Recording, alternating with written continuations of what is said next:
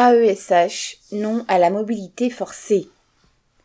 Expérimenté dans plusieurs départements depuis 2019, des pôles regroupant plusieurs établissements d'enseignement sont progressivement mis en place, obligeant les accompagnants d'élèves en situation de handicap AESH entre parenthèses au nombre de 125 000 à l'échelle du pays à une mobilité forcée.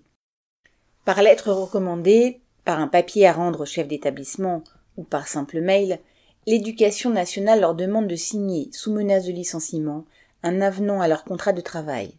Il leur signifie qu'elles ne sont plus affectées à une seule école, mais à un, ouvrez les guillemets, pôle inclusif d'accompagnement mutualisé, fermez les guillemets, PIAL entre parenthèses, qui regroupe plusieurs établissements, écoles et éventuellement collèges et lycées.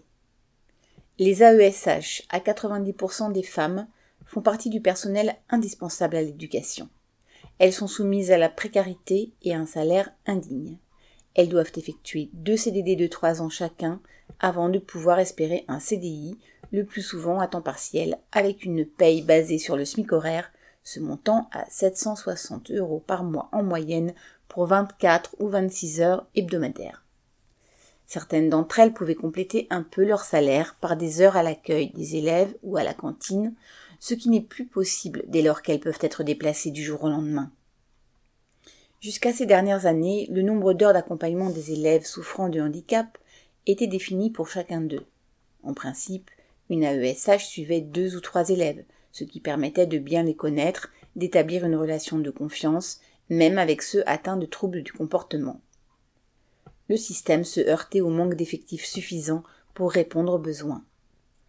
En Seine-Saint-Denis, 24 000 heures d'accompagnement n'étaient pas honorées, y compris dans des classes surchargées.